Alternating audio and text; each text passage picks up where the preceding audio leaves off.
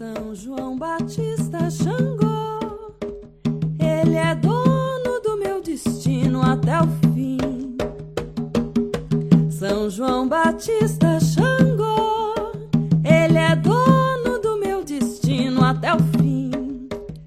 Se eu perder a fé no meu Senhor, ele rola pedreira por cima de mim, ele rola pedreira por cima de mim, ele rola pedreira por cima de mim. São João Batista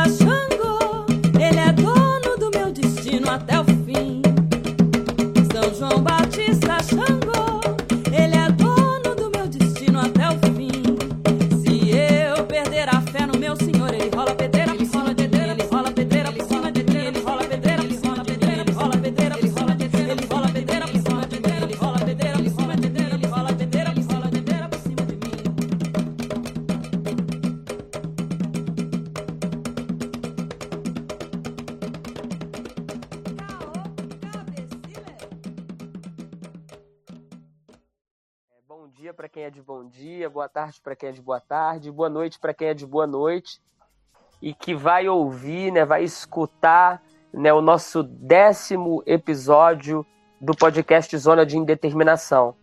Nós começamos esse projeto no ano passado, né, eu e meu amigo Marcos Marques, e para nós tem sido um compromisso é, que está se constituindo de uma maneira bastante orgânica na medida em que a gente recebe alguns convidados para pensar a filosofia com algumas interfaces. E hoje, assim, a gente está muito feliz, é, sobretudo porque o pesquisador, né, o pensador, o filósofo periférico que está aqui hoje conosco, eu conheci ele através de um podcast, um, um outro podcast que inclusive eu e o Marcos queremos trazer aqui nesse podcast, que são os meninos lá do Razão Inadequada. E foi, foi assim, um prazer imenso poder ouvir né, o Fabiano Ramos Torres, né, que atualmente é professor da Universidade Federal do ABC. E naquela ocasião, é, me identificar bastante com a fala dele de um novo saber, né, que já vinha se produzindo há muito tempo, né, nas quebradas do Brasil, mas que agora, né, como nas falas do Fabiano, tem não só invadido, ocupado as instituições de ensino superior público, mas tem inundado esses espaços de, de conhecimento e de teoria. Então, nesse sentido, hoje a gente recebe Fabiano Ramos Torres, que daqui a pouquinho vai se apresentar, vai falar aquilo que ele acha interessante né, na sua apresentação. E eu passo a palavra para o Marcos Marques aí também, trazer algumas considerações e a gente começar o, o podcast de hoje. Olá a todos e a todas. É um prazer a gente estar no novamente aqui, Matheus, dando sequência a esse projeto, é, projetando aí um, um, ano de consolidação do nosso podcast, Zona de Indeterminação. Lembrando que a gente tem um site também que chama outrasmargens.com.br, é, onde a gente tem algumas produções é, a respeito de alguns filósofos que a gente pesquisa, estuda e gosta. E vamos lá, prazer receber você aqui, Fabiano. Como o Matheus falou, você vai ter a oportunidade de se apresentar e falar um pouquinho. Antes de começar, eu queria ler um trecho de um artigo seu que eu li é, quando me preparava aqui para o bate-papo contigo. E talvez um dos textos que mais me chamou a atenção é sobre o compromisso do filósofo, onde você diz o seguinte: o compromisso do filósofo, portanto, não é nem com uma razão soberana e ordenadora, nem com a circunstancialidade do momento histórico, mas com a manutenção da errância, com a peregrinação pelas contradições. Então, Fabiano, seja bem-vindo e vamos contar contigo aí para uma hora de bate-papo sobre filosofia. Ok, obrigado aí pelo convite, primeiramente, né? Um grande abraço aí para os camaradas aí, né? Que estão aí nessa fazendo esse trabalho bacana, né? De é, de conectar pessoas, de experimentar o pensamento aí através dessas conversações. Fico muito feliz aí de poder, né? É, contribuir aí com, com essa caminhada, né? E dizer que o podcast de vocês está muito legal. Eu escutei lá vários programas assim e já dá um ânimo, né, de saber que a gente tem tanta coisa bacana aí para conversar, para ouvir, para aprender. Nossa, eu adoro ouvir o que os outros estão fazendo, né? porque me dá aquela sensação, caraca, mano, eu nunca ia pensar uma coisa dessa na vida e, e isso me dá uma, uma alegria, assim, né, de saber que tem uma tanta sensação de não, de não estar só, né, Fabiano? Exatamente. É, gente... é, e assim, dá essa alegria, assim, de saber que tem tanta coisa, tanta novidade ainda, que as pessoas estão pensando e tal. Então, muito legal. Parabéns aí pelo trabalho de vocês, né? Espero que muito sucesso aí ao longo desse ano e tal. É, bem, então, eu sou o Fabiano Ramos Torres, né? Sou professor de filosofia. É, atuei por bastante tempo aí, 15 anos praticamente na escola pública, né? É, sou, sou um cara que vive numa constante crise de identidade. Eu acho que identidade já é um problema, né? Mas acho que isso está inscrito na minha pele, porque eu sou filho de pai negro e mãe branca, né? E ao longo de toda uma vida, a questão da mestiçagem sempre foi um problema. Eu não sei se sou pardo, se sou um negro de pele clara, né? Se sou branco, porque sou branco demais entre os negros e né, negro demais entre os brancos e assim vai. Isso é muito interessante, né? Porque isso me acompanhou durante a infância, adolescência, até hoje. E a filosofia me possibilitou, a filosofia e os outros saberes me possibilitaram então problematizar isso e perceber isso como um lugar muito interessante, né? O lugar do, do mestiço e um lugar problemático também. Isso tem muito a ver com a minha com o modo, né, como eu fui aprendendo a pensar, me colocando no mundo, porque essa condição, né, é, é, fazia com que o meu corpo, né, quer queira ou quer não, fosse um, um, uma grande interrogação nos lugares que eu chegava, né, eu sempre cheguei, né. Então, você tem cara de mestiço, você tem cara de nordestino, ou você tem cara disso, daquilo, de pobre e tal, não sei o quê as, primeiras, as pessoas primeiro estão olhando para o seu corpo, né? Olhando para sua cara, né? E só depois te dando qualquer tipo de crédito e tal. Então, é, isso é muito interessante, né? Chegar é, e, e ter inscrito, né? Todo mundo tem isso, né? Todo mundo tem essa rostidade aí produzida, né? Como diz o Deleuze e o Guattari. Pra gente chegar no lugar, né? E sentir na pele, na carne, no osso, assim, né? Que você está dizendo antes de abrir a boca, assim, e tudo mais. É muito interessante isso. Então, esse cara é, que está falando aqui, né? E para quem isso tudo foi uma questão desde molequinho, assim, é, foi estudar na Universidade de São Paulo, né, na USP, fazer filosofia lá. E e foi um puta estranhamento entrar nesse lugar, né? Vem de classe operária, né? Filho de pais, pai e mãe trabalhadores, tal, mãe dona de casa, pai trabalhador, e chegar na USP, né? Nos anos, final dos anos 90, né? Cheguei em 99. É, chegar lá, é, é, no lugar que a gente sempre ouviu falar que não era para nós, que era o lugar da elite, aquela coisa toda, foi a princípio a gente poderia dizer, né, abraçar aquele discurso né, da competência e dizer, ó, oh, foi uma conquista, né, chegamos lá e pá, consegui com muito esforço, tá, beleza, esse discurso também é possível, né, mas o que eu mais destaco nisso tudo é justamente o estranhamento e a sensação, assim, de não pertencer àquele lugar, né, por muitos, muitos anos, assim, sabe, então fui lá, fiz a graduação, né, ao longo de sete anos lá na, na faculdade de filosofia, sete anos de graduação, depois três anos de mestrado, quatro de doutorado e essa foi uma formação, né? Então, graduação em filosofia e mestrado e doutorado em educação é, na área de filosofia. E isso tudo foi muito importante para mim porque ah, justamente né, é, questionou o, o meu lugar no mundo, né? O meu corpo, o meu pensamento, né?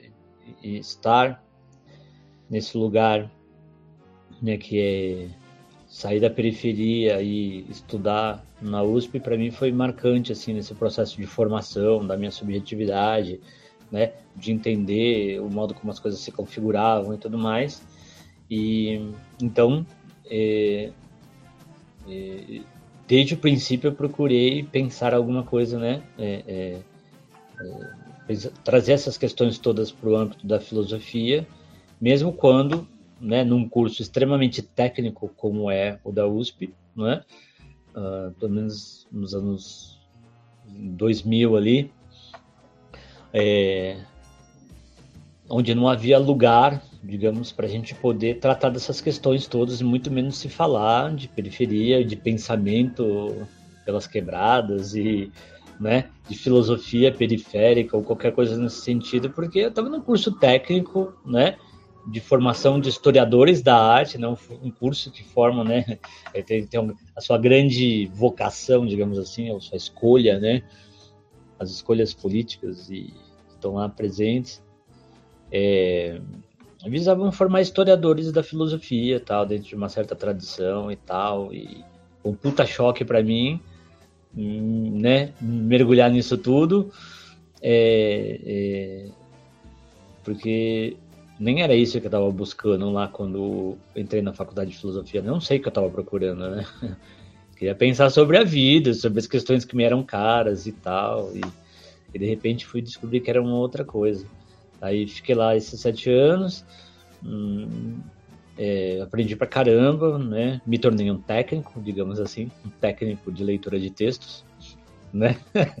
é, é, acho que é essa, né, uma a, grande formação, assim. Isso não é, não estou falando isso no sentido pejorativo, né?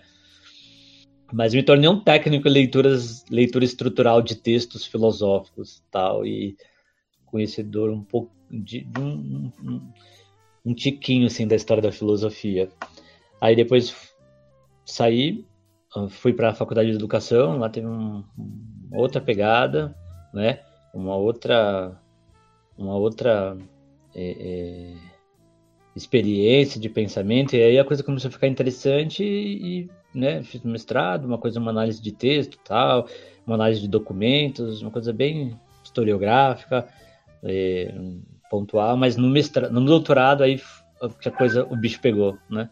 Aí escrevi uma tese muito bacana, eu gosto muito e articulou o trabalho de pensamento, de pesquisador, de professor de filosofia na periferia e morador da periferia. E essa tese se chama Travessias do Beco, a Educação pelas Quebradas, né? que, que foi essa grande aventura intelectual em que eu tive a cara de pau de fazer filosofia, de filosofar, hum, né? Primeiro isso, né? Ter a cara de pau de filosofar. Filosofar já é uma cara de pau, né? Sabe? Né? É... Acho que tem duas situações, né, Fabiano? Já fazendo uma pergunta para você, muito legal a sua trajetória. Lembra um pouco a, acho que a minha, do Matheus, a gente também nessa história do ser é, é, o mestiço, né? A gente não é uhum. A gente é, é, é escuro demais para ser branco e a gente é claro demais para ser, ser negro, né? Eu me identifico muito uhum. com isso mesmo. E essa crise, né? Dessa. É que muitas vezes se torna até uma violência quando a identidade precisa ser uma obrigação e não uma opção, né? E Exatamente. aí, complicado. É, e acho que nessa linha que você está tá falando, acho que tem duas situações, né? Uma que quando a pessoa vem da quebrada, periferia, de origem pobre, parece que é assim, né? Você tem que fazer um curso técnica em mecânica, ir para construção uhum. civil, coisa porque pobre é pobre, né? Pobre é isso que tem que fazer, né? Imagina o cara fazer filosofia, né? Eu venho de uma família humilde e optei por fazer letras, né? E fui estudar poesia, né? Então, assim, cara, nada a ver, né? Eu tinha que ir ser torneiro mecânico, talvez, né? E uhum. você foi para filosofia. E aí, junto com isso, tem uma frase que eu queria que você comentasse que me incomoda muito é, em algumas é, é, é algumas pessoas assim que têm essa origem na favela, na periferia, e aquela frase que eu me incomoda demais, assim, a favela venceu, né? Uhum. E acho que é uma coisa assim que a gente vê muito em rede social, né? E eu sempre me perguntamos como é que venceu se você é apenas a exceção, se a regra continua lá, né, com o barraco sendo derrubado pela enchente, né, vivendo às custas de política pública, na maioria das vezes insuficiente, né? Como é que é isso, né? Nossa, é, muito interessante você tocar nesse ponto aí e, e, acho que é extremamente necessário a gente problematizar essas coisas, né? Favela venceu. É, e a gente pensar no grau de romantização que tem, né? na precariedade da vida, na precarização da vida, enquanto as pessoas. Eu, quando fui para. Comecei, né, como eu trabalhei de professor, fui dar aula na Coab 2, né? E, e aí, tipo, super me integrei com a molecada, montei grupo de estudo, aquela coisa toda, e a gente já começou a discutir a vida, os problemas do bairro, os sonhos, a condição do trabalhador, isso, aquilo, e assim por diante, né? E uma das coisas que a gente notou é, começou a falar de cultura, eu queria conhecer os espaços do bairro tal, e como eles se divertiam, tudo isso, né? E, e aí nessas conversas todas, né, é, tinha uma expressão, tinha uma época que tudo quanto era projeto social, né, é, vários projetos, eu sei que eu estou falando de um modo anedótico aqui, né, não vamos generalizar, mas assim, é, vários projetos, várias ONGs que se instalavam na, nas periferias faziam projetinhos assim de música e não sei o que e botavam os moleques para bater lata, né? Ah, vamos reciclar material. Pegava lá um monte de lata, um monte de, de né, de sucata, aquela coisa lá, pintava lá de, das cores do Lodum, as cores da Jamaica, da África, pintava, já, já né, oferecia lá uma oficina de pintura, reciclagem de materiais e o moleque ficava batendo lata. Então a gente acabou usando essa expressão aí como, né, é, ah, vamos bater lata, né? Então, né, sem, sem reduzir o mérito daqueles que fizeram isso, né, de um modo sério, tal, que a gente sabe que tem, a gente tá sabendo, a gente sabe também que existia muita gente se, se aproveitando dessas situações todas, né, de transformar a precariedade, né, em um suposto, né, é, é, transformar a precariedade em algo louvável, assim. E então acho que tem um, uma romantização da vida na favela, na vida nas quebradas e tal, né? Que como que é como se bastasse, né? A criatividade, como se bastasse o, o, o, o desejo de viver, né? E seus gatos e gambiarras, que a vida estava bem, porque cada um tem a sua cultura e tal, não sei o que, isso é um grande problema, né? É, pegar e transformar, então, sei lá, é, essa, essas formas de vida, né, que vivem aí nas suas, todas as suas agruras e todos os seus, né, é, é problemas e, e, e, transformar isso, né, num, num produto, né, num espetáculo. A gente viu aí, sei lá, ao longo de tantos anos, né, vários programa, programas globais. É interessante ver esse movimento, né? Vários programas que foram trazendo a vida na periferia para as telas, né? Viraram programas, viraram filmes, viraram roteiro, viraram romances e tudo mais, não sei o que. Enfim, a tal ponto que a estética da favela, a estética das periferias se transforma num produto e a vida que está lá se fudendo, continua se fudendo enquanto né, se extrai dessa vida né, aquilo que ela pode oferecer, né? É, é igual aquela coisa, né? Tipo, você tem lá um samba com Nelson Cavaquinho, com aquela sua voz incrível, maravilhosa, é, tá, aquela voz sofrida, né? E de repente a voz é bonita, né? A, a música é bonita, e aí alguém vai limpar a música limpar a voz, colocar numa voz cristalina, sem ruídos, né? Deixar o Nelson, deixar o bêbado de lado, deixar o, tá ligado? Para poder cristalizar a coisa, né? Torná-la clean, limpa, né? Que seja palatável, assim, né? Para, para que, sei lá, o público consumidor de classe média possa digerir aquela matéria. Eu acho que a mesma coisa acontece com as vidas, né? Da periferia, assim, as pessoas vão lá, extraem ali o, o, que é de potente, mas as vidas continuam lá, beleza, bacana, né? Sua vida, sua criação, sua arte é muito legal, tal, e muitas vezes, né? Ela acaba é, esquecida, continua esquecida, e esse sistema todo hum, acaba por apenas fazer a manutenção da própria miséria, né, da vida e não se combate as causas e então assim uh, muitas vezes a favela venceu, né, acaba apenas por reiterar assim né, esse, todo esse projeto de dominação, de miséria, de exploração, Né? Então acaba sendo, ela acaba sendo a, a expressão. Veja, não estou dizendo que as pessoas, quem diz isso às vezes é o próprio povo, né? As pessoas que estão lá, né? E não é que as pessoas que estão lá elas estejam, né? É, elas estejam acreditando e pensando nisso. Isso é fruto de uma ideologia, né? Então isso é fruto de, né? É, de várias forças em articulação e tal que acabam, né? É, é, é, é transformando esses anunciados, né, nesses veículos de, de, de, de transmissão, assim, uh, dessas forças e, né, que estão que estão por trás disso tudo, que a gente sabe que acaba acabam é, é, é, capturando, né, a vida no meio disso tudo, assim, sabe? Então acho que é extremamente perigosa a frase porque ela traz sempre essa ambiguidade, né? De fato, venceu, venceu, ah, mas e aí, né? Eu poderia dizer, olha, me tornei doutor pela USP e tal, e embora não tenha origem, né, é, na favela ou na comunidade, como se preferir, é, sou pobre também, né? E eu poderia dizer muito bem, olha, né, tipo a quebrada ou a periferia venceu, eu venci e tudo mais. Tá, venceu até que ponto, né? Se as coisas permanecem ali nessa manutenção da miséria continua no dia a dia. É claro que também no meio disso há conquistas, né? É, é, há conquistas ali é, de toda de, das coletividades, né? Dos movimentos sociais organizados, né? Que foram se constituindo ao longo de muito, muito tempo. E claro, as coisas mudaram, né? Mas não dá para a gente botar, né? Tipo, dentro do mesmo conjunto, assim, sabe? É isso mesmo, Fabiano. E a gente também tem que pensar na acepção, né, do que significa vencer, né?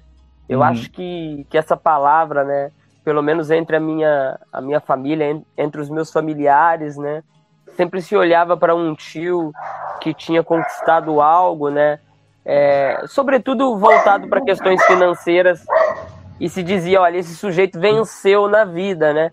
E desde criança, né, eu me inquiria sobre se isso significava de fato vencer. Porque uhum. eu conseguia perceber né, as mesmas tristezas né, coexistindo é, é, nesse espaço, sabe? Eu falava, poxa, o que, que significa vencer de fato? Né? Uhum. O que, que os meus avós, né, as pessoas que me criaram, querem dizer na sua simplicidade o que significa vencer, né? E sempre estava associada a essa manutenção é, de um status quo, né, daquilo que a sociedade sugere como ter vencido. E, e, e assim, nesse sentido, é, é, eu gostei muito assim do pouco que eu pude ler da sua tese, né, mas pude ler o seu artigo. É, e eu sou fruto, né, fazendo ensino superior público no Brasil, sobretudo iniciando a primeira graduação em 2009, disso que você chama de uma onda que se torna maré e depois uhum. inundação, né? Que são esses corpos periféricos, nessas individuações periféricas, essas pessoas que não necessariamente estão em favelas, mas estão em quebradas, estão em periferias, estão em bairros afastados do centro, acessando a universidade pública brasileira e, de modo geral, acessando aquilo que se configurou chamar, né, dentro das políticas públicas ali do governo Lula, é, das extensões. Então, as universidades federais que começaram a se estender, sobretudo com licenciaturas, né? Porque era o grande projeto do Partido dos Trabalhadores. Você não estendia o ensino superior público com medicina, com direito, é, com as engenharias, né? Isso, isso eram exceções a nível de Brasil, né? Uhum. Notadamente licenciaturas todas as licenciaturas, porque nós precisávamos de quadros, né? nós precisávamos de professores, de docência. E aí tem uma coisa curiosa, porque assim, a gente que acessou a universidade pública e que entendeu algumas coisas e que gostou dessa coisa de estudar, dessa coisa de ler os textos, a gente descobriu que existia uma coisa que chamava mestrado e doutorado, e aí a gente quis fazer isso. E, e aí é muito curioso, né? Porque a gente hoje tem a dificuldade de voltar para a quebrada e de falar uma mesma linguagem. Só que na universidade, mesmo acessando esses espaços, a gente também tem uma dificuldade de trânsito. Então, assim, uhum. assim, o que eu percebo é que a universidade, né, de um ponto de vista estético e político, ainda não incorporou né, essa aceitação, né? Não sei se eu poderia chamar de aceitação. Exemplo máximo disso, né, é um pouco dessa neurose coletiva que nós discutimos em outro momento, de achar que dentro da sala de aula na universidade pública a gente ia ser retirado da sala porque havia acontecido algum equívoco de termos sido uhum. aprovados no vestibular. Né? Então eu queria que você falasse um pouco disso, porque, porque isso assim me toca profundamente. Eu acho que é importante a gente falar desse sintoma e falar que, que isso não era coisa da cabeça de um ou de outro, mas que era uma coisa coletiva. Né? Quando você manifestou lá naquele outro encontro, uma uhum. pessoa também falou a mesma coisa, um outro comentou por mensagem uma mesma coisa também. Né? Eu falei algo, algo muito semelhante. Então queria uhum. lhe ouvir acerca disso. Sim, nossa, meu Matheus, é isso é muito interessante, né? É, até brinquei, né? A gente conversou outra vez, eu falei, né, da síndrome do invasor, né? É, para não ficar na ideia do síndrome da síndrome do impostor, né? Eu brinquei um pouquinho com essas coisas assim, mas brinquei de modo sério. É, essa história, né, é, diz respeito ao desde o primeiro dia e ao sofrimento, veja, que estava implícito na minha chegada né, na universidade. Chegar na universidade morrendo de medo, a primeira vez que eu pisei na USP na minha vida foi o dia da matrícula, né? E cheguei lá tremendo de medo, me cagando, porque a vida inteira eu tinha ouvido que isso não era, que a USP não era para qualquer um, que era só para uh, ah, para elite, só porque era muito foda e não sei o que, tal, tal, tal é, fui fazer filosofia, né? E fui lá me cagando disso tudo. Mesmo porque, veja, voltar um pouquinho aqui né, na fala do, da, da nossa formação, pelo menos isso faz parte da, desse projeto né, de ensino do Brasil, da, da formação da, da é, do trabalhador e tudo mais, que é, é a, a, importância do SESI, SENAI, né, na vida né, da classe trabalhadora. Então, fui criado nesse imaginário. Eu, molequinho lá, tinha que esperar o belo dia, né, fazer 14 anos para poder ir lá, né, fazer inscrição no Senai escolher o curso que você. Eu morava em Guarulhos, né, nessa época. Então, escolher o curso, né, o coração acelerado lá, com, né, é, para a gente escolher lá entre torneiro mecânico, ferramenteiro, eletrônica, não sei o que, eram os cursos né, disponíveis ali, era pouquíssimos, né? era tudo, enfim, era coisa da, da indústria e tal, aquela coisa toda. E tem todo um histórico né, no Brasil. E não tinha curso nem para você ser chefe da oficina, né? Era para você ser o, o torneiro é, peão ali, né? É ser o chefe. Sim. E olha que é interessante, em Guarulhos, isso é uma coisa que me serviu para refletir muito também. Eu morava em Guarulhos, né? Então, é, Uh, e meu pai trabalhava numa empresa grande, né? Uma fábrica de brinquedos Estrela. Então, é, era uma grande, uma firma de grande porte, aquela coisa toda, e se dava bem nesse processo todo quem tinha carta de apresentação das empresas, né? Então, se eu não me engano, se você levava a carta, né, de apresentação da empresa, você tinha um dava um passinho à frente, né, deles. E eu tinha uma carta da Estrela, que era uma, né, uma puta empresa, não sei o quê. Aí eu lá, junto com os moleques tal, todo mundo esperando o grande dia de lá fazer a inscrição, não sei o quê, né? Aí no primeiro dia, se não me, se não me engano, que a gente foi, é, fizemos lá a inscrição e aí depois fizemos, fomos, fomos convidados a fazer um tour lá no Senai de Guarulhos, né? Fazer um passeio lá pela escola tal. E aquela coisa, o imaginário. Eu lembro perfeitamente disso, o imaginário. Os professores, né? É, se portando como militares, né? Naquele regime, né, num regime assim, tipo, extremamente duro, de castigo, de, ó, oh, vocês estão fodidos, viu? Ó, oh, você vai, vai, vai, vai estudar aqui, mas vai ter que passar pelo batismo, não sei o quê. Isso era uma espécie de iniciação do menino tal, né? Tinha vários, enfim, você tinha que se submeter, né, a vários rituais, assim, né? E aquela postura ali, né, sabe, tipo, ah, isso aqui é feito para homem, tal, não sei o quê. Então, o próprio Senai tinha assim um, um, uma quedinha, assim, o que é do Senai? Algumas pessoas, para não generalizar, né, tinha essa tradição, assim, sabe, de ser rígido, de ser uma espécie de rito de passagem na vida do menino, onde ele ia aprender a ser homem, e aprender a ser homem, tipo, é aprender a sofrer ali para entrar nesse mundo, né, dos, dos adultos, do adulto trabalhador, do, do peão de fábrica, tal, né? Então, tudo isso figurava no nosso imaginário de moleque, assim, né? Sim. Então, as histórias que se contavam, as coisas que aconteciam lá nesses, chamando, né, essa minha leitura, né, nesses ritos e tudo mais. Aí fomos lá dar um rolê, fazer uma integração, conhecer. Cara, eu fui andando, é a primeira vez que eu fui ver de perto, assim, uma máquina, aquela coisa toda. E ao contrário dos moleques, eu não fiquei nada encantado com aquilo, sabe? Tipo, eu olhei, né, sei lá, o torno mecânico, sei lá, tudo que se tem numa fábrica, aquela coisa toda. A molecada, aquele regime, aquilo me assustou pra caramba. E eu. Eu saí de lá extremamente angustiado, aí tinha que fazer a inscrição, a molecada foi lá pro outro lado da rua, um bar lá, comer uma coxinha, tomar um guaraná enquanto não, não abriu o negócio, a inscrição aí abriu, todo mundo correu, fez a fila, fiquei lá do outro lado assim enrolando para tomar o meu guaraná. Fiquei enrolando, enrolando. A hora foi passando, passando, deu lá me contorcendo, né? Fechou o portão. E eu fiquei do lado de fora, do outro lado, lá do bar, olhando aquilo. Voltei para casa, a pé, desesperado, porque eu ia falar pro meu pai, com a cartinha das melhores cartas, assim, de apresentação da, da coisa, e falar pro meu pai. pai eu, eu, eu, não quero fazer cenário, eu quero fazer filosofia, né? Por aí.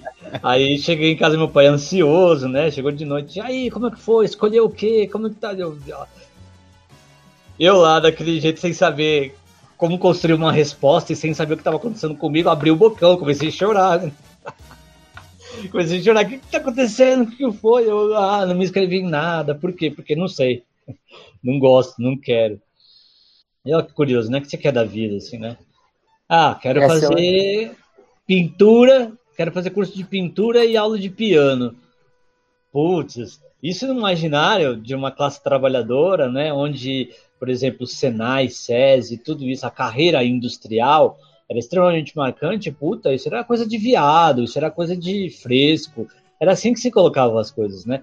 E eu digo isso para a gente pensar no modo como a gente vai sendo subjetivado, né? Enquanto machinhos, né? Sabe? Enquanto hominhos, assim, né? E, e isso tudo fazia parte desse imaginário. Era muito. Era cruel, extremamente cruel.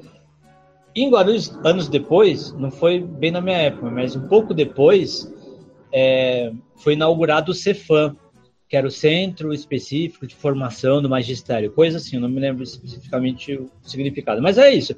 Era um curso técnico, era o magistério, né? Em que formavam né, pessoas, na sua grande maioria absoluta, assim, de mulheres para né, é, o magistério. E aí era que curioso, em Guarulhos, então, você tinha o Senai, que era praticamente né, de meninos, frequentado por meninos, e o Cefam, que era a grande maioria, quase totalidade assim de meninas. Então as meninas iam ser professoras e os meninos iam seguir a carreira industrial, ser peão, né? E tal. E, e aí isso foi ressoando, né, durante muito tempo assim na minha vida por conta desse processo mesmo de de formação e tudo mais, e mesmo tentando brigar com isso, isso foi extremamente duro na minha vida e de muitos outros, assim, né? Que escolheram desviar um pouco, né, desse destino, entre aspas, né? De que o moleque tem que ir pro Senai e a menina pro fã, né? E isso foi tão longe que, por exemplo, ao chegar na universidade, né? Eu nunca conseguia olhar a universidade como universidade, sabe? Quer dizer, sabia que estava na universidade, mas me comportava como se estivesse numa grande fábrica, onde o corredor dos professores não era o corredor da sala dos professores, né? É como se fosse é, a sala do chefe, né? Então, conversar com o professor era a mesma coisa que conversar com o chefe, assim, da, da sessão, né? Nossa, no mestrado isso era terrível, me cagava, assim, tipo, eu ficava muito mal de ter que subir lá no prédio, passar pelos corredores, ir lá me reportar o orientador, aquilo tudo. Nossa, isso era um terror, sabe? Hein, Fabiano? E aí, como, e aí... como remete né, ao, ao, Michel Foucault, né, a questão das instituições, né, como que as estruturas Sim. de poder se reproduzem de maneira é, similares, né? Então, assim, você está na universidade, mas com uma estrutura, com, com toda a questão da universidade, seu espaço do debate, da reflexão, da discussão, da, da pluralidade de ideias, mas você está numa estrutura que, re, é, que reproduz a estrutura de poder que tem numa Sim. fábrica, que tem numa prisão, que tem no manicômio, né? Sim. E ó, aí pra você ter uma ideia, para juntar isso que o Matheus falou, né, no começo da na, na fala dele, aí, na pergunta dele, o que aconteceu? Aí veio a síndrome do invasor, né? De que eu tava. De que ao chegar na universidade, primeiro passei no vestibular. Então, assim, não era para mim fazer, primeiro, nem entrar na USP e muito menos fazer filosofia, né? A gente ouve, né? Ah, filosofia para bem nascido, isso daí não é para qualquer um, né? Só para quem tem condições de poder filosofar, aquela coisa. Na época não existia ainda aulas de filosofia, né? Só em algumas raras escolas particulares. Então, quem ia fazer filosofia não tinha nem que fazer com esse curso, entre aspas, né? É, é, é vai, vai, trabalhar com o quê, né? E então, ao entrar lá, né? já com essa coisa toda, esse peso todo, né, essa formação, é, a primeira sensação estranha foi de que, né, aí eu brinco, né, com essa, essa sensação, tipo assim, primeiro começou no jornal Folha de São Paulo, como você comprava o jornal para é, olhar lá os aprovados no vestibular, né? Aí eu olhava lá, você viu o seu nome, puta que pariu, passei. Não, mas não é possível. Aí eu vou ter que ir até a universidade para conferir lá na lista lá do, do para ver se, né? Era isso mesmo, passei, beleza. Dia da matrícula. Chega lá tremendo, assim, o coração batendo, saindo pela boca, porque eu tinha certeza de que chegar na minha vez da matrícula, o cara ia procurar o meu nome e falar assim: não, seu nome não tá aqui, não. Né? Tipo, você não passou no vestibular. E tremendo de medo, assim, diante dessa, dessa coisa. Por quê, né? Não era para estar tá lá. Beleza. Foi lá, fez a matrícula, tal, se tremendo todo, isso, perfeito. Começa as aulas, entra na sala de aula, circular a lista. E o pânico de a lista chegar nas minhas mãos. Aí quando começava a circular a lista, eu nem conseguia mais prestar atenção na aula, porque eu só ficava de olho na lista para que ela. Não vê na hora que a lista chegasse nas minhas mãos para mim conferir se o meu nome estava lá, né? Se meu nome estava lá.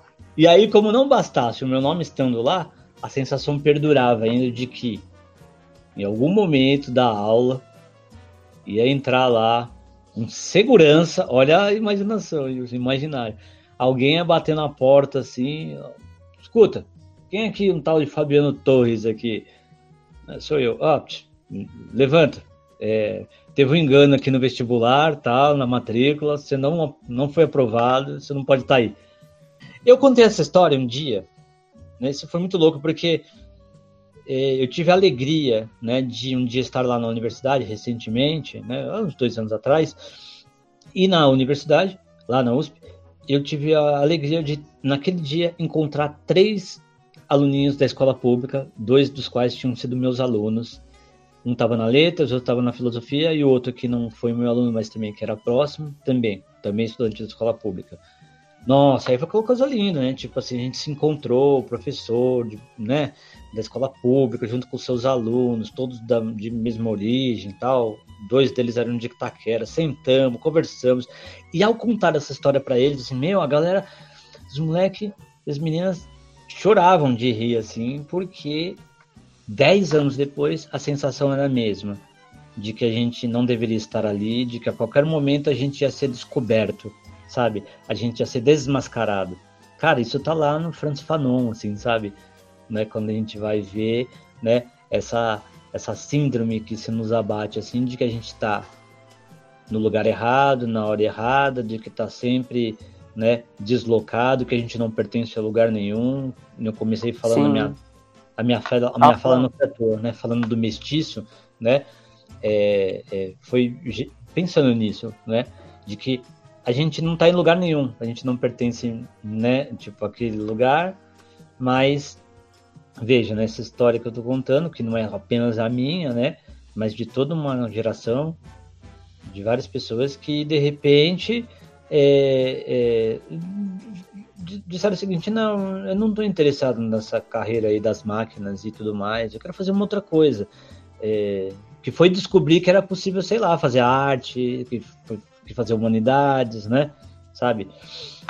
Então, é, nesse desafio assim de a gente construir esse outro lugar, está implícito também os efeitos disso no corpo, na alma, né? O sofrimento que tudo isso implica, assim, né? A luta que você tem que estabelecer consigo próprio e depois perceber que isso não se encerra em você, que não é um problema seu, mas um problema histórico, social, né? É, percebe? E ganhar essa, é, conquistar essa percepção, né? Construir essa percepção de mundo, que você faz parte de um movimento histórico, é, acho que é uma das grandes é, é, é, conquistas aí que a classe trabalhadora, os pobres, os periféricos foram construindo ao longo do tempo, sabe? A duras penas, assim, né? Sim. Sabe? Esse, esse pertencimento, o Fabiano e Marcos, ele, ele não nos foi construído, né? Quando a gente precisou construir alguma coisa, eram outras coisas, né? A gente estava construindo casas de alvenaria, estava construindo uhum. outros espaços. Mas esse definitivamente não.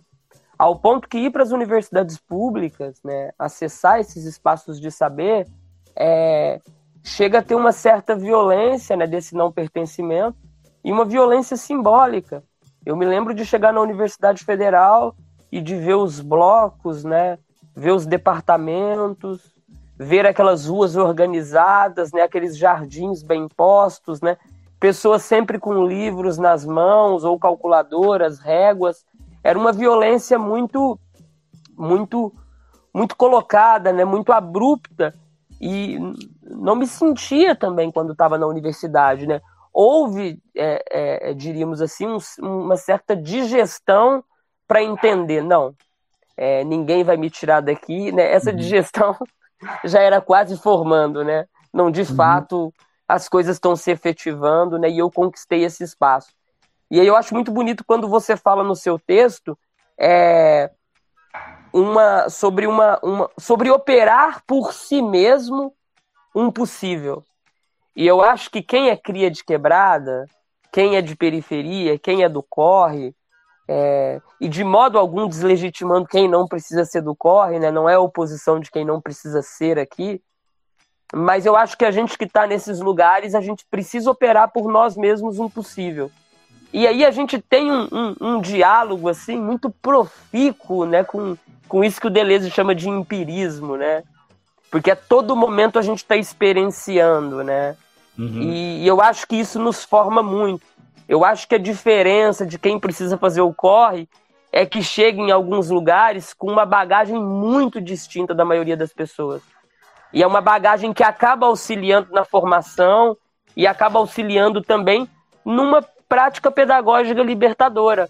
Porque uhum. aí somos nós que fomos reivindicar né, essa coisa da filosofia ser algo acessível, por exemplo. Uhum. Ser algo democrático. Uhum. Né? Sim é, a universidade ser um espaço onde as pessoas possam de fato né, não só passar num processo seletivo, mas permanecer nela, né? E é, é um pouco disso, né? Tem tem essa outra dificuldade também, que eu não sei se vocês têm essa crise, mas uma crise de voltar, né, para esse lugar de origem territorial e olhar para um segmento de amigos que por uma por uma não sorte não acessou os mesmos espaços. Uhum. E aí você olha e fala, putz, esse cara aqui ou essa mina aqui teria tanto que ver se tivesse, né? E, e, e, não foi, né, por outras coisas, né? Aí a gente pensa também lá no, no Mano Brown, quando o Mano Brown fala, né, que eu acho que tem muito que ver com nós todos isso, né? 27 anos contrariando as estatísticas, uhum. né? Porque, né, em detrimento de tudo que acontece aí com a gente, eu tenho certeza que a gente poderia estar em outros lugares, né? Inclusive lugares muito decadentes, né? É, ao, ao, invés desses que a gente ocupa hoje, né? É, isso eu estou falando da, do, do, trabalho, né, da fábrica. Quando você fala aí que, pô, eu não queria ser o cara da fábrica, né? Eu me lembro de uhum. olhar para o meu pai e falar para meu pai, pai, admiro muito o que o senhor faz, assim, acho foda o senhor ser um construtor de casas como você é, mas não é isso que eu quero, cara. Eu não uhum. quero, eu não quero ter a enxada como instrumento é, de vitalismo, assim, de vitalidade para minha existência, uhum. não, né? Que é o que ele tem, né? Porque ele ama fazer isso, né? Não, não é isso, sabe? A questão é que para a gente poder ter outros lugares, às vezes a gente não consegue, né? É, é, é, é essa é, e, e, a mudança é tão curta, né? Tão pequena, né? Então, assim, me toca muito quando você fala dessa coisa de operar por si mesmo impossível, né? Uhum. E que eu acho que isso não tem absolutamente nada a ver com meritocracia. Né? Não, não, tem nada a ver com isso. é muito interessante, porque a gente tem a todo momento, ao longo dessa história coletiva que a gente vem construindo, né? De que é quando a classe operária chega à universidade. E veja, e a gente está pontuando algumas coisas interessantes, né? Porque o, o, o menino ou a menina que faz Senai, né? E, é, ou hoje, cursos técnicos, né? Mas nos anos 80, 90, anos 2000, é, majoritariamente eram os meninos que faziam essa trajetória e que na sequência, dentre eles, alguns iam, alguns iam fazer FATEC, cursos né, técnicos né, de superior e muitos poucos ainda engenharias propriamente dita, né? Então a gente sabe que isso tudo, né, historicamente é projeto, é projeto de país, é projeto de, de, né, de, de governo, inclusive governo no sentido também de governo das populações, né, de gerenciar a vida das pessoas. A enfim. governamentabilidade, né? Foucault isso, fala. Isso, exatamente, governamental, governamentalidade, porque afinal tem que formar mão de obra, porque no meio disso tudo aí tem a economia enfiada aí, a gente tem mudanças sociais, cenário econômicos, né, e, e sociais, é, em escala global, o mundo foi se transformando, a tecnologia, aquela coisa toda, a velha história, né, precisa de mão de obra para saber operar, né, as novas, os novos, as novas tecnologias e tudo mais, aquela coisa tudo isso vai né, é, é, ser importante e captura de uma maneira fabulosa, fabulosa a classe trabalhadora, né? Por quê? Porque você isso aí colou durante muito tempo assim no, na ideia de um de uma de um tô falando ou passando assim, meio mas no, no, no ideal de um bem-estar social, sabe, né? Porque uma pessoa que fazia o cenário, um menino, vamos supor, sei lá, começava lá com 14, 15 anos, né? 17, 18 anos, 17 anos ele entrava como aprendiz, até 16, 17 entrava como aprendiz. Depois ele era efetivado na, na, numa, numa fábrica, um garoto que começava assim, trabalhar cedo e que ia trabalhar como ferramenteiro, torneiro mecânico. Para aquele aquela realidade social ele ganhava relativamente bem, dava para ele se virar ali e tal, né? Essa foi a história de muita gente, sei lá, no ABC, né? Que era né, um grande polo disso tudo. Então, isso entrava né, nos cálculos do poder, né? De oferecer ali, e de fato, isso, putz, quantas, dessa história toda, eu conheci tanta gente que hoje, amigos da minha época, assim, que fizeram essa trajetória que já estão aposentando, né? Como e aposentaram, como se diz, aposentaram bem, porque o cara conseguiu quitar seu apartamento popular, né? Comprar o seu carrinho e, e quitar, ter a sua família, sustentar a sua família, viver uma vida ali é, de trabalhador, né? Evidente, mas não é uma vida mais de miséria, assim, sabe? Então, isso funcionou por muito tempo, né? Por isso que eu digo assim, de modo fabuloso, porque fabuloso no sentido de que entrou nessa narrativa é, eu acho que assim, é, e acaba sendo um tema complicado, assim, eu também penso muito sobre isso, assim, sabe? Porque a gente já viu, eu lembro da época que eu fazia movimento estudantil, né? Aí nós tínhamos a direita no poder, né? É, o movimento estudantil, uhum. historicamente, sendo de esquerda, falava assim, a direita quer criar cursos técnicos para alienar a classe isso, trabalhadora isso. e tal, nunca vai, beleza. Aí vem o governo de esquerda, Lula, o que, que ele faz? A maior expansão do ensino técnico que existe no Brasil, né? Aí os meus colegas do movimento estudantil falava assim, não, é porque tem que dar acesso ao trabalhador para poder. Enfim, o tema é complicado, né? Assim, sim, pra sim. caramba, é que você tá falando, né? E que muitas vezes, assim, não é que a gente também, obviamente, esteja condenando o cara uhum. fazer um curso técnico, às vezes é a única saída que o cara tem, talvez uhum. seja o meio pelo qual ele começa né, a, a, criar outras possibilidades para sua existência, né? É, e claro que também a gente entende, ou pelo menos eu entendo, né, que obviamente não poderíamos ser todos filósofos, né, ou poetas, uhum. ou músicos, né? Sim. Claro que a gente precisa de gente, mas é sempre um tema muito legal da gente discutir debater sobre outros viés, né? Que não só o da grande economia, o do, do, do grande sistema de poder. Porque a grande economia, assim, preciso de mil técnicos, pronto, forma, não uhum. interessa uhum. de que forma, de que maneira, eu preciso de mil técnicos no mercado né? Acho que a gente, quando se dispõe a discutir isso, a gente discute sobre um outro viés, né? Você que vem também, além da filosofia, também com a questão da, educa da educação, eu também sou da educação, também formo alunos e, e, e, formo professores, muitas vezes também sou dessa área de formação, então são coisas que a gente começa a se, a se pensar, né? Como talvez mediar as duas coisas, né? Uma formação técnica, porque a técnica em si também não, não é uma coisa ruim, né? A técnica é, é, acompanha a evolução humana desde que no, nós é, começamos esse processo evolutivo aí. Uh, mas como que também isso nos transforma num processo de alienação extrema, né, do, do, do trabalho, né? Uhum. Coisa Sim. complicada, né, Fabiano? Sim, e, e, eu passei por tudo isso, né? Então tive um momento também extremamente crítico da, do, sabe, tipo, radical contra os cursos técnicos, eu não sei o que e tal. E, e, e, batia pesado ali, é, só tá alienando as pessoas, você vão ser todo peão e tal. Uma visão ingênua da coisa, porque né, a realidade mesmo de milhões e milhões de, de pessoas na, né, nas periferias da vida do pobre é que, meu, a galera precisa trabalhar, sabe? E esse foi o meio, assim, né, de, de, você conseguir um mínimo de qualificação, melhorar um pouco de vida, as condições de trabalho e tal, não sei o que, com todos os problemas que ele acarreta. Então, assim, hoje eu vejo, né, de uma maneira, né, muito mais... É, é, tento ser tão pragmático quanto era a visão pragmática de muitos dos meus amigos. Pô, preciso trabalhar, tal, preciso me garantir o sustento da minha vida, da minha família, tal, e é, é, curso técnico é a, a via para isso, sabe? E por outro lado, a gente foi para área de humanas, né? É, é, brigando com tudo isso, carregando, né? Tipo esse fardo que era é, é, é, desviar dessa rota, né? Tava ali sendo oferecida. Olha só os, né? As, as expressões todas, chegar num curso totalmente estranho e se sentir lá o estrangeiro, porque imagina, no curso de filosofia lá na USP e tal, primeiras aulas assim, eu, eu, me, eu queria fugir, sumir, me enterrar, sabe, queria desaparecer da face da terra, porque eu não entendia o que os caras estavam falando em português.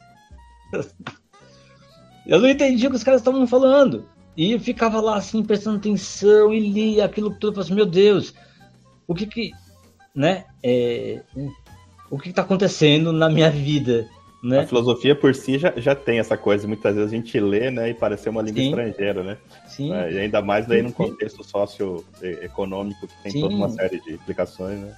Sabe? E isso é muito louco porque persiste, porque esses aluninhos, depois de alguns anos, né, não é tantos anos assim, se a gente pensar numa visão mais macro da, da história, 15 anos depois, ali essa essa síndrome do invasor permanece lá angustiando as pessoas tal, de modo que, né, a gente vai vendo, né, como que esses processos de subjetivação que vai transformando a gente num sujeito periférico, né, trabalhador, aquela coisa toda, ainda persiste. Embora eu reconheça, né, nos últimos anos que é, a, a, periferia, com seus movimentos culturais, com seus artistas, né, conseguiram um, um, feitos muito grandes, assim, de se impor, construir espaço, territórios, né, mesmo porque também é tudo muito perigoso, né, se a gente for pensar, porque o próprio de, modo de vida periférico se transformou num produto,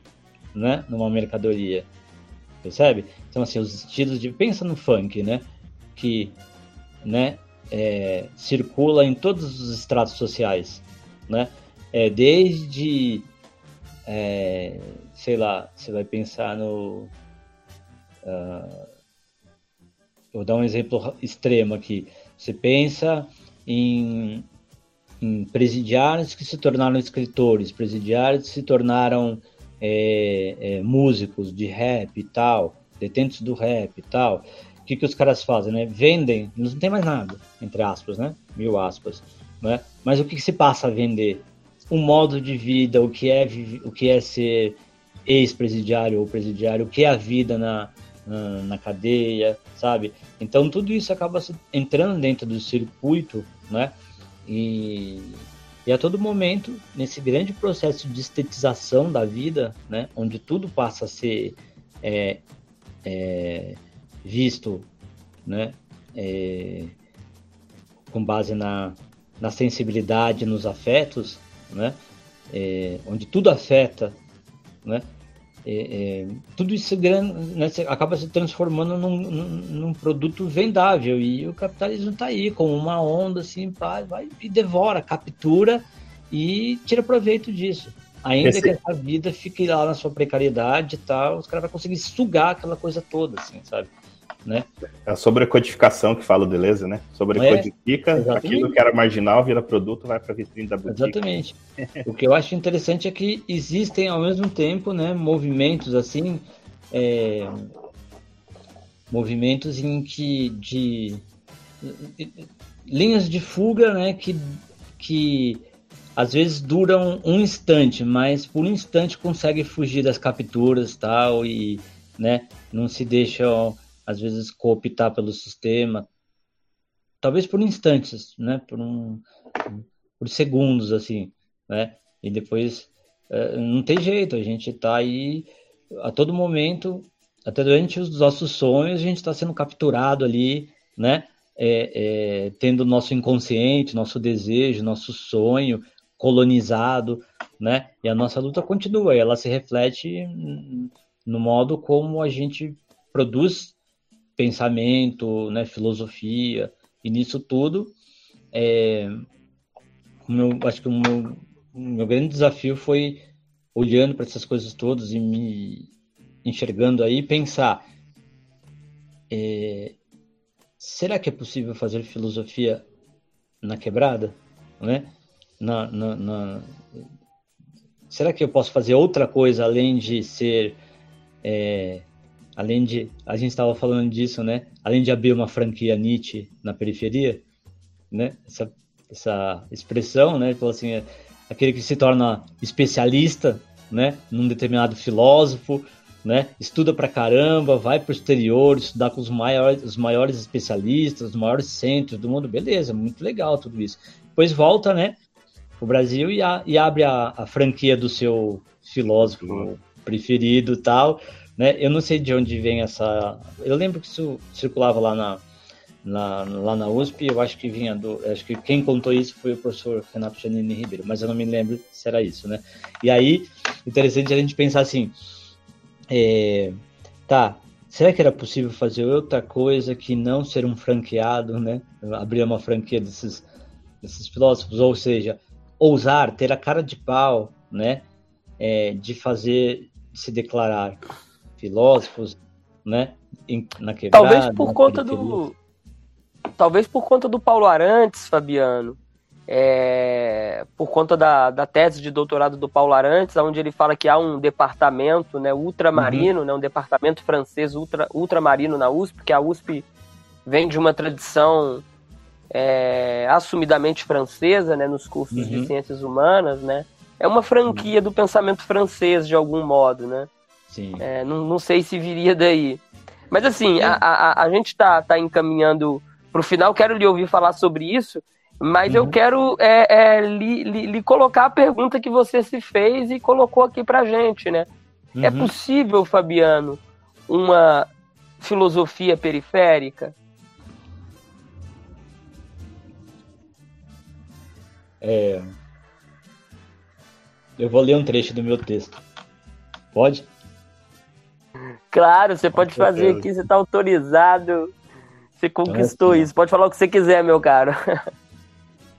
Aos poucos, a tentativa de invenção, frágil e tosca, a esquisitice, a excentricidade de fazer filosofia vai ganhando cada vez mais contornos. contornos. Ainda que difusos, como bordas de nuvens, o cúmulos e o nimbus do absurdo. Filosofar. De que modo se me falta, se nos faltava justamente aquela vasta e precisa cultura? Que cultura? Sabíamos nós lá quem foi Catão ou que fulano das quantas atravessou o Rubicão? Se dependesse de nós, se dependesse da nossa vasta, vasta cultura acumulada acerca das outras ciências, das matemáticas, da física e de outras artes, né? E, da pintura, da música, se dependesse deste nosso conhecimento acumulado, findaria-se para nós a filosofia. Nós, pobres diabos. Crianças maltrapilhas engomando pano poído. O que é que nós sabíamos, afinal? Filosofia para os bem-nascidos, não é para qualquer um. E nós, os solitários e sem experiência, uh, sem experiência, bom, se a fita é essa, então pode pá que deve haver alguma esperança. Aí eu cito, pois o que resulta para o bárbaro dessa pobreza de experiência? Ela o impele a partir para a frente, a começar de novo, a contentar-se com pouco, a construir com pouco, sem olhar nem para a direita nem para a esquerda. Entre os criadores, sempre existiram homens implacáveis que operaram a partir de uma tábula rasa. Fim de citação, essa é uma frase do Walter Benjamin. Só se a ciência for uma ciência do acidente, então nisso somos mandrakes. Você olha e, de repente, surge um tabique, um tapume, uma tábua de passar roupa que alguém prega numa placa de deputado roubada. Alguém joga por cima um plástico, um pedaço de telha de amianto venenoso. Quando é no final da tarde, já são mais de 100, 200, 200 abrigos que vão como que se emendando um no outro, às vezes do tamanho de um deitar humano. Você acha que o pensamento pensa o que numa condição dessa? E mesmo a gente que olha de fora e convive no trato diário de nossas passagens com essas gentes enfiadas no improvisado de sua sobrevivência, a gente vai pensar como quem? Como se vivendo nas Grécias e Romas do pensamento? Na filosofia é filha da cidade, mas é também filha do desabrigo e do quarto do despejo.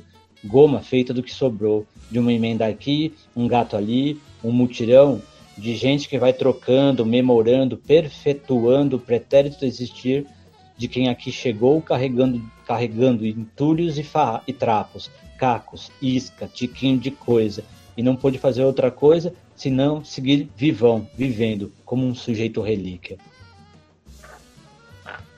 Muito bom, Fabiano. Obrigado, cara. Olha, foi um prazer bater esse papo contigo aí. Nós temos vindo nessa linha, tem sido muito legal, né? É, conversando com pessoas assim, de alguma forma periféricas, né? Uhum. Conversamos aí com o Elton, que faz filosofia no Facebook, com o João, que trabalha com a, com a psicanálise a partir da perspectiva da somoterapia, com o Dino Vilão.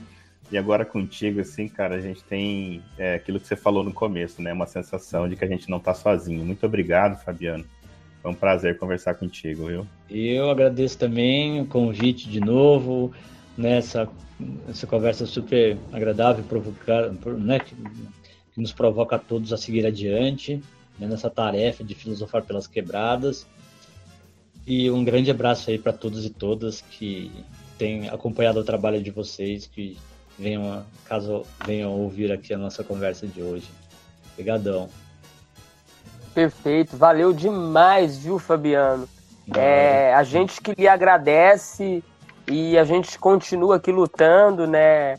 construindo e mantendo né, esse, esse saber periférico. E lembrar que o trabalho do Fabiano aí, o trabalho de doutorado dele, é um trabalho muito importante. A gente vai disponibilizar ele no link né, desse episódio do, do Zona de Indeterminação para quem tiver interesse em, em conhecer. É, eu vou chamar isso até de um novo tipo de referência, né? Porque me parece uhum. que não tem tantas coisas na filosofia a partir desse lugar.